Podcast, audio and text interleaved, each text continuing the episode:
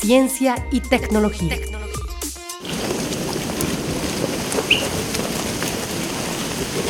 Lo que escuchan es el sonido de decenas de los más curiosos trabajadores cortando las mal llamadas malezas en un cultivo de caña, pero antes de contarles cómo son, les diremos que este sonido fue grabado en la Reserva Natural El Atico, en el municipio del Cerrito, donde se cultiva caña y se cría ganado de una forma sostenible. Aquí han logrado enriquecer el suelo y la biodiversidad, logrando 400 kilos por hectárea de macroinvertebrados como insectos y lombrices.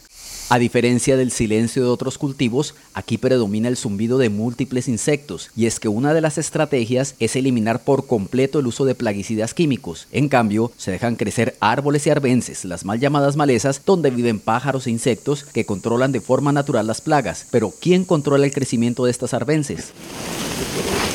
Un ejército de trabajadores a los que nos referimos al comienzo de esta nota. Se trata de ovejas peliway de color café que circulan en masa alrededor de los cultivos y entran por los surcos, podando con una eficacia pasmosa las arbences y sin tocar la caña, como lo explica Enrique José Molina Durán, miembro de la familia dueña de la reserva. Reduciendo alrededor de un 35 a 40% los costos de limpieza, tendrían una condición corporal como la que se observa en los animales y produciendo adicionalmente una carne de óptima calidad por sus características nutracéuticas que el consumidor final hoy está persiguiendo y está valorando cada día más. Basta un pastor a caballo y un perro border collie para guiar a decenas de estos animales y hacer control efectivo del crecimiento de las arbences. Estos peculiares trabajadores además producen abono orgánico. Ese abono orgánico que se recolecta de dos tercios del tiempo que están confinados regresa nuevamente al cultivo de la caña de azúcar compostado y de esa forma estamos cerrando los ciclos. La raza Peliway fue escogida por su adaptación al medio tropical, por ser altamente prolífica pues genera una gran cantidad de animales al año y por ser un método económico y sostenible que elimina el uso de químicos y aumenta la biodiversidad complementaria al cultivo de caña. Para En Modo Verde Radio informó Germán Bolaños Caro.